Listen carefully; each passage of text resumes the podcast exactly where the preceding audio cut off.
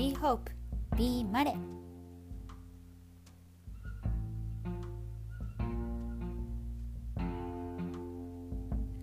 皆さんこんにちは。春日マレです。さて本日は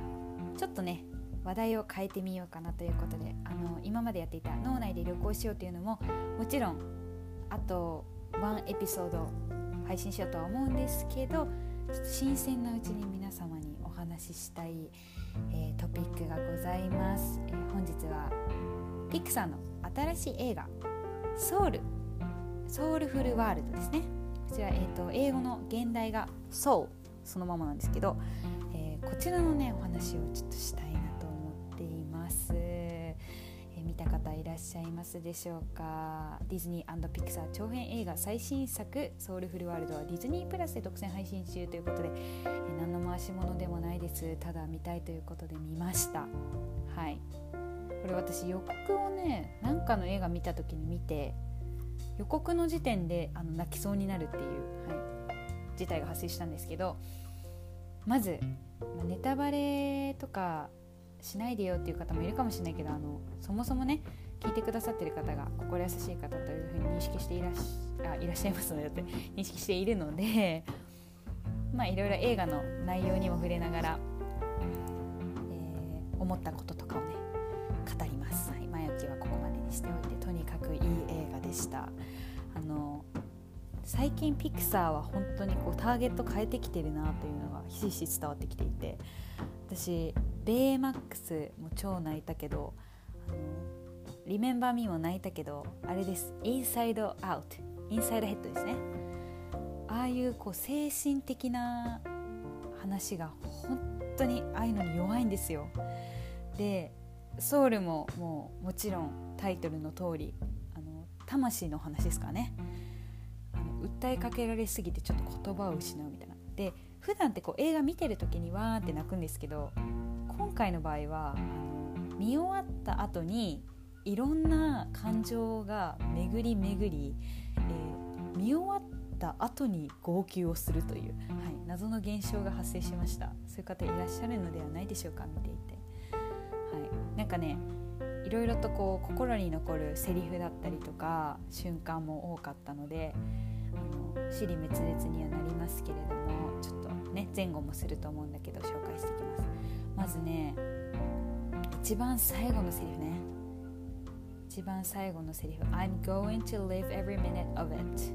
It はまあ life です。I'm going to live every minute of it. え？英会話のポッドキャストみたいじゃないですか今日、はい、これまあその人生のこう全ての瞬間、まあ、全ての数分数分って意味ですけど全ての瞬間を生きるっていうのが最後。主人公がね言う言葉なんですけどこれよく聞くし「今を生きよう」とか私の好きなミュージカルの「レント」「 No Day But Today」とかもよく聞くし分かってはいるものの every minute で忘れません？そのなんかちょっと嫌なことがあったりうまくいかなかった瞬間になんかもう最悪みたいな。私も口癖で最悪って言っちゃうけどね全ての一瞬が大切なはずなのにすぐ忘れてしまうというこの皮肉なもんですよね本当に。それがもういろんな映画を見た一番最後にこのセリフを聞くことででもしみるものが多すぎるなと思いました。私は特にですねあの5年10年などの未来の計画を立てられない性格でなんだろうな短期的な目標設定とかはできる方のこうじゃあ舞台が1ヶ月後にあるからまずはこれをクリアする。次にこれをクリアする本番の1週間前にまでにはこうなっていたいとかそういうのはクリアできるんですけどじゃあ5年後どうなってたいですかとか10年後の自分にメッセージをとか言われても本当にねなんか思考が停止しちゃうんですよ。だから自分の中で大事にしてるのはもう今を生きるということ。言うのは簡単かなと思うんですけどね。本当やるの難しくて。ただいつもそれは心に決めてますね。だからこそその「No Day But Day」だったりあの今回のソウルの最後のセリフもすごく染みたなっていう感じがしています。そして他にもいろいろセリフがあってこちら皆様どう思いますか？A spark isn't a soul's purpose. A spark isn't a soul's purpose. スパークってこれ日本語訳で映画だとときめきと訳されてたんですけどときめきは魂の目的ではない直訳すると。っていうセリフがあります。でこれまあ映画を見ないとねちょっと複雑なのであれかもしれないんですけどなんか、ま、ざっくり私の解釈で言うと人間って生きている時に夢だったり目標っていうのを立ててそれに向かって頑張る。それに向かってうん走ってる自分が輝いてるっていう認識があるじゃないですかでもそのときめき心がワクワクしてたりときめいてるっていう瞬間ってなんかその瞬間でありそのときめき自体が大切かけがえのない尊いものであって目標を達成するとか目標があるってことではないですよね。うん、で印象的だったシーンがまあメインのキャラクターが自分がずっと長年抱いてた夢を叶えるところなんですけど叶えた直後にはって気づくんですよ。あなんか思ってたのと違うって自分がずっと夢見てた時はこれが叶った時にこういう風な感情を抱くのかなとかこういう未来が待ってるのかなって想像はしたけどなんか実際違ったなっていうその瞬間にあ自分はこの夢をイコール目的にしてたわけできめき？この目標が叶った今はそれがときめきではなくなってしまうのかもしれないみたいな。恐れが出てくる。それもすごい見終わった後に家族で見たんですけど気づかされたよねみたいになって、まあ、母はアスリートだったんで例えば自分が一生懸命頑張って臨んだ大会でじゃあ勝った。でじゃあその後自分は何がするんだろう自分のことは何が待ってるじゃあまた別の試合で勝つこと？うんみたいな。あと私はあまりロングラン公演っていうのは経験ないですけど例えば毎日毎日同じ作品に出てる人たちもちろん素晴らしいことだと思いますしそれぞれ人によってそれに対する抱く感情とかも違うとは思うけど自分が想像してみたんですね。毎日毎日同じ舞台に出て。で、まあ、飽きないだろうし毎回違うから生きてる限り毎回違う舞台にはなるんですけどなんかそれをその舞台に出たいと思って頑張っていた時のそのときめきってロングランをこなす日常になったらそのときめきはま違うものなくなっているまたは違うものになってしまうんだろうなっていうのもすごい感じました。だから本当に人間ってその時その時を生きていくしかないのはマイナスに聞こえるかもしれないけどそういうことなのかもなって。目標があるからもちろんその時を生きられるっていうのもあるけれどもその一瞬の喜びとかときめきって知らないうちに舞い降りてきてるものなのかなっていうふうに思ってでなんかこの映画を見たのが1月28日だったんですけど なんか見終わった後にすごいインスパイアされすぎちゃってじゃあ今日何にときめいたかな私っていうのを振り返ってみたんですね。さらに1月28日はほら東京で突然雪が降った日。でその雪を見た瞬間とかわーってなるじゃないですか。なんか見た瞬間に「えー?」みたいな「えマジかよ。え電車止まるじゃん」とか「え車チェーン履き替えてないよ」みたいな「チェーンつけてないよ」みたいなのって一番最初には来なくて。と思っててどの人もわからないけど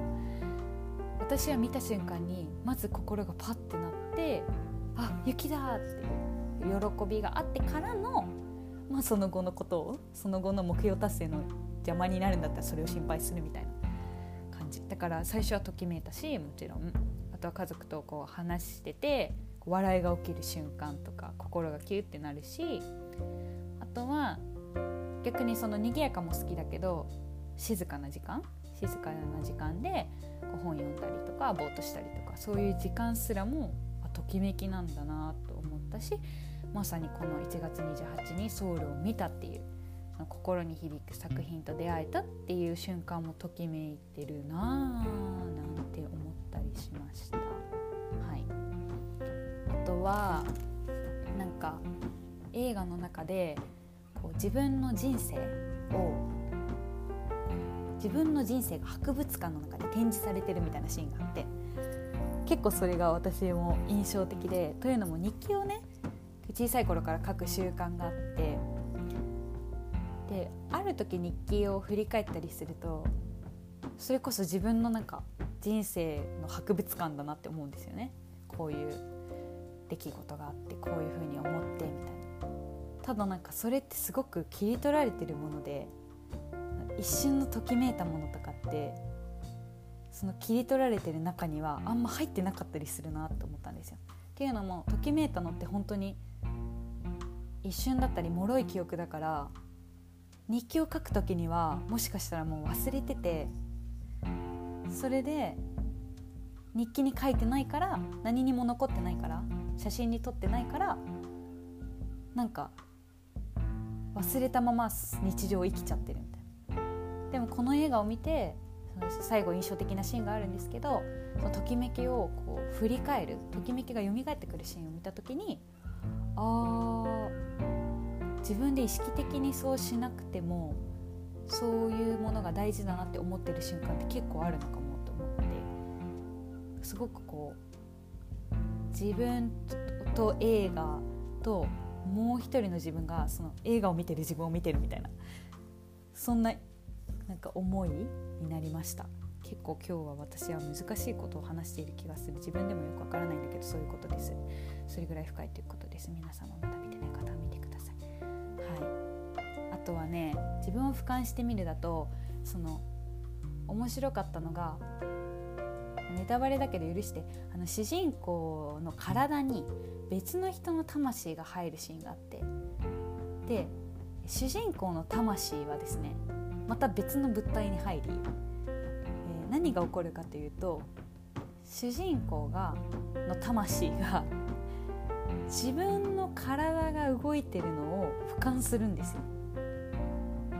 でそれって絶対できないことじゃないですか。私夢の中だとたまにあるんだけどね。私が見えてるみたいな。でも基本的に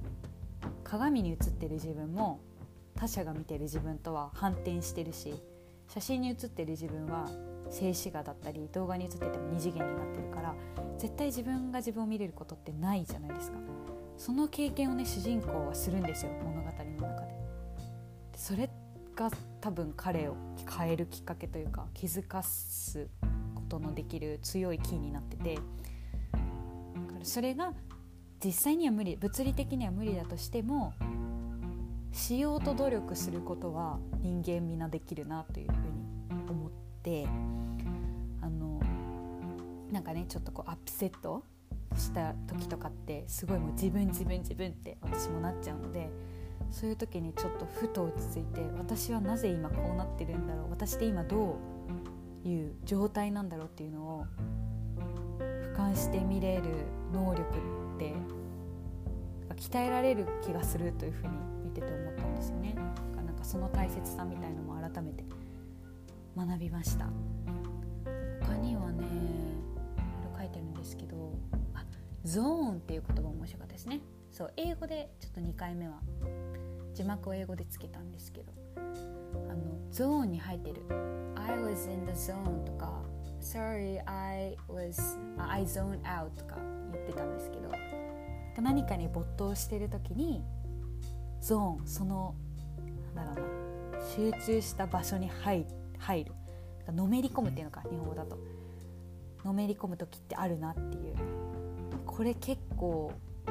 私も体験したことはあってまあ踊ってる時とかレッスンとかでまだ自分の体に入りきってないダンスじゃなくてやっぱすごい練習しててもうなんか体の一部として踊ってたようなものを踊ってる時とかあとは歌っている時気持ちよく歌っ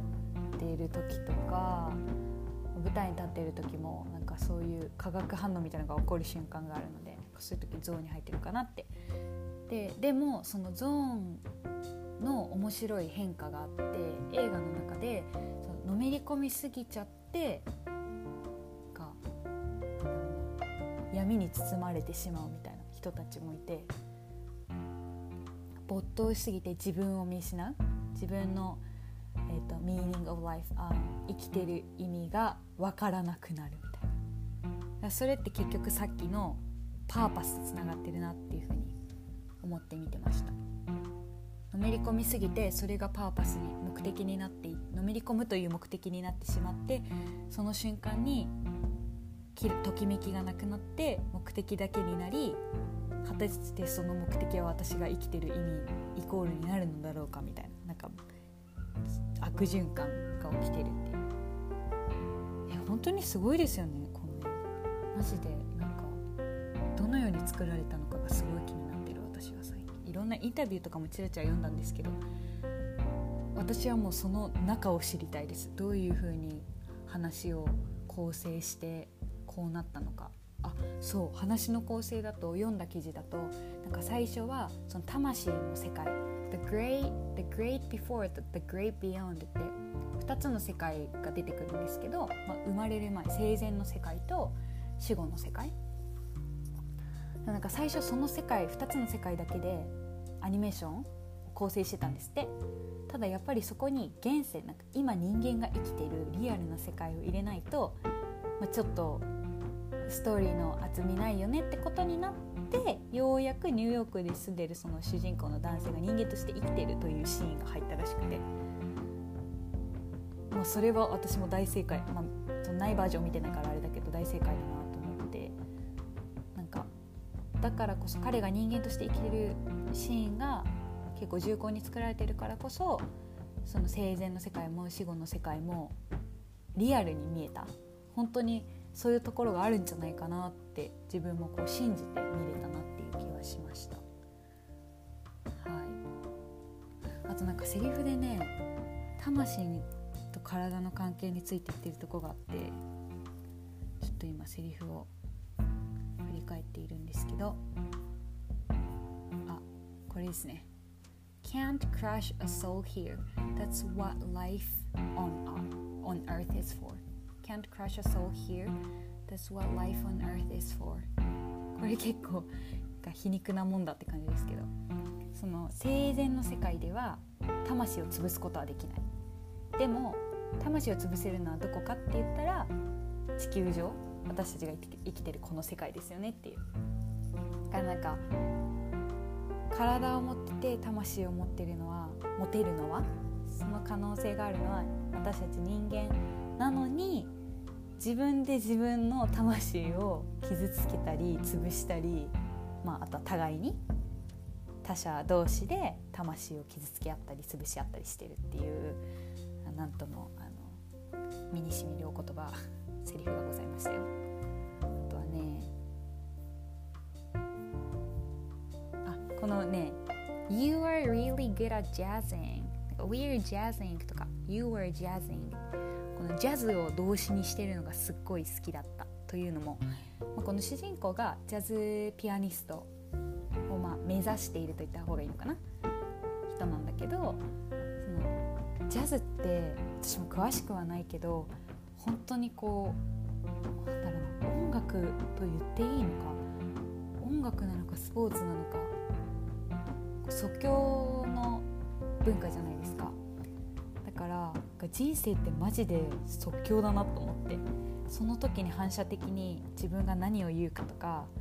その時直感に従ってどう行動するかとかって本当にジャズなんだなと思ってこのセリフがてかこの主人公がジャズピアニストであることの意味みたいのがあなるほどこの作品のメッセージとこうつながってくるんだというふうに思いました。あの私2019年の2月に「兆し」っていう東北 IIBC さんがやってる、えっと、トークイベントに出演したんですけどその時に自分にとって何が大切かとか人生で大切にしてるものは何かっていうのをすごく考える機会をもらってであ直感に従うことが自分にとって譲れないものなんだなっていうのを自分で気づいた。自分では認識しなかったんですよあんまり。直感に従って生きてるから。でも俯瞰したんでしょうね。その自分がどういう人間なのかを俯瞰する機会をもらって私って直感に従うように頑張っているというか、まあ、そうしたい人なんだなっていうのは気づきました。それからさらにあれかも。今日を生きるしかみたいな生き方になってきたのかなと思っています。はい。ちょっとバババババッと話しましたけれども。そんな感じで皆様何を考えになりましたか？ちょっとまとまるところはないんですけどねこの作品の中で。も例えばじゃあ今日は何がときめいたかなきらめいたかなとか思うとあの妹がね空の写真を撮るのがすごい好きで。で毎日空は違うんだよとかお姉ちゃん今日の雲見てとかお互いに今日空綺麗だよとか言うんですけどもうそれこそまさにときめきだだなと思スマホ見て歩くこともあるけれどもねちょっとそれそれだけだといろいろ見逃してることもあるなというふうに思います。あとはそういう自然のものとか見てるものとかだけじゃなくてなんかうんなんて言ったらいいの？心が動く瞬間は視覚の情報以外にもたくさんあるなと思って自分が今までで一番心が震えた経験みたいのがあの Jesus Christ Superstar in Concert ってシアター・オーブの、えー、ミュージカルコンサートに出演した時なんですけどね。これはねあのときめきかけるゾーンに入っちゃった時なんですけど。あのね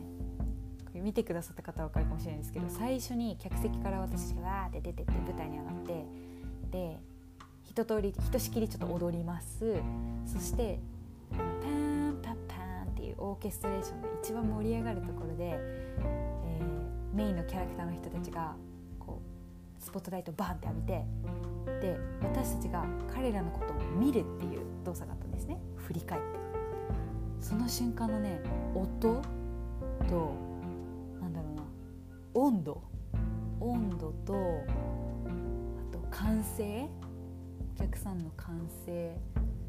などなど全てのことが相まってなんかもう震えた。あの瞬間はマジ多分私ゾーンにいたのであの映画見た方は分かるけどあのねあのゾーンのシーンあるじゃないですか。多分あそこの1名でいましたね私。もはい。あの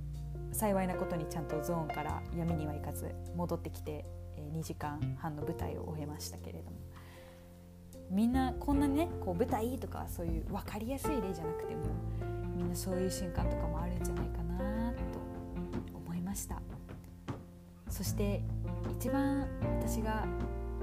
一番とは言えないけれどもすごくねこの映画の中で好きだったのが人との関わりとかつながりをすごく綺麗にというかうまくというかリアルにというか描いておりましてですね。なんかもちろんコロナで人に会う機会もすごく減ってるし、まあ、会わなくても意外といけんじゃないみたいなところもぶっちゃけあったりするんですけど、まあ、家族と住んでるのでね全然会ってないわけじゃないんだけどね一人ぼっちだったら絶対寂しいんですけどあの人と関わっていることで自分が形成されてるなというのはすごく感じたしプラス相手のことも形成する要素に自分がなってるなっていうのも思ったし自分がオープンな状態でいることで相手が開かれていくっていう影響力みたいのもすごく最近感じてたんですよ自分の中で。なのでそれが映画の中でもすごい現れてたしあとはね本当の会話とは何なんだっていうのをすごく最近考えておりましてですね。私これポッドキャストで話したかな「もも」っていう児童文学をオーディオブックで聞いたんですけどあれもいわゆる傾聴と言ったらいいの最近のプレゼンテーションとかに使われる傾けて聞く本当に人の話を聞くということ。本当のコミュニケーション。本当の会話とは。っていうのをすごく考えてたのでなんかそれがソウルの映画の中では、まあ、本当の会話が起こるシーンがいくつかあって。でそれがやっぱ魂と魂の会話になってるなっていうところが、えー、感動的でしたね。自分もそういう風にできるようになりたいなと思いました。オンラインでの会話が増えてあ私人の話あ今全然聞けてないなとか話してるけどこれ私何に向かって喋ってんだろうみたいな時も結構あって皆さんもこれはね結構同感してくれる方も多いかなと思うのでもちろんオンラインででもちゃんと話せるようにしたいっていうのは当たり前ですけどまあ人と会う機会もこれからちょっとずつ増えてくればなという希望も込めてですね。本当の会話心と心の会話ができるように努めていきたいななんて思ってはいちょっと最近の旅行のあの 美味しいものはこれですみたいなテーマからはテーマというか色からは結構変化がありましたけれども皆様ぜひソウルフルワールドですねディズニープラスで見てみてください。すごいですよ本当ピクサーの構成力は。私なんか私結構ねピクサーで働きたいと思ったこと何回かあってセグウェイに乗りたいだけという理由最初はそういう不純な理由でしたけれども最近は本当にこういうストーリーを作るとかキャラクターを深めていくとかいうのにすごく興味があります。2回目見てね時間を見てたんですよ。そしたらねすごいの本当に。10分間でキャラクターのなんか人生とか価値観みたいのをわわわって情報を与えてくれて10分経ったらもう話すぐ展開していくのでこのストーリーすごい